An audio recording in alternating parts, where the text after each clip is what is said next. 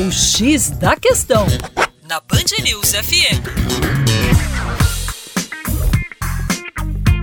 Olá, meu querido ouvinte da Band News FM BH. Meu nome é Vitor Augusto e sou professor de Geografia da equipe Terra Negra. Hoje a gente vai trabalhar com um tópico muito importante no tocante à conscientização da população. O destino dos resíduos sólidos urbanos produzidos por uma nação acaba tendo uma repercussão, sim, internacional. Vários animais aquáticos marítimos correm profundos riscos associados ao lançamento excessivo, seja de plásticos de tamanhos maiores ou até mesmo os chamados microplásticos. Alguns animais, chamados de espécies filtradoras, que dependem basicamente da alimentação a partir de partículas em suspensão na água, ficam muito mais vulneráveis.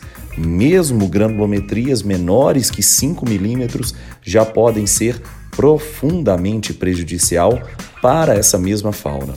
O Golfo do México, Mar Mediterrâneo, Baía de Bengala, bem como o Triângulo de Corais, já são áreas muito importantes que vêm sendo monitoradas nos últimos anos acerca desse tipo de problema.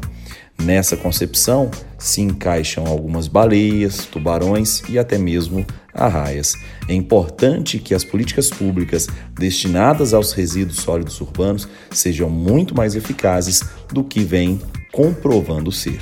Para mais, acesse youtube.com/terra negra.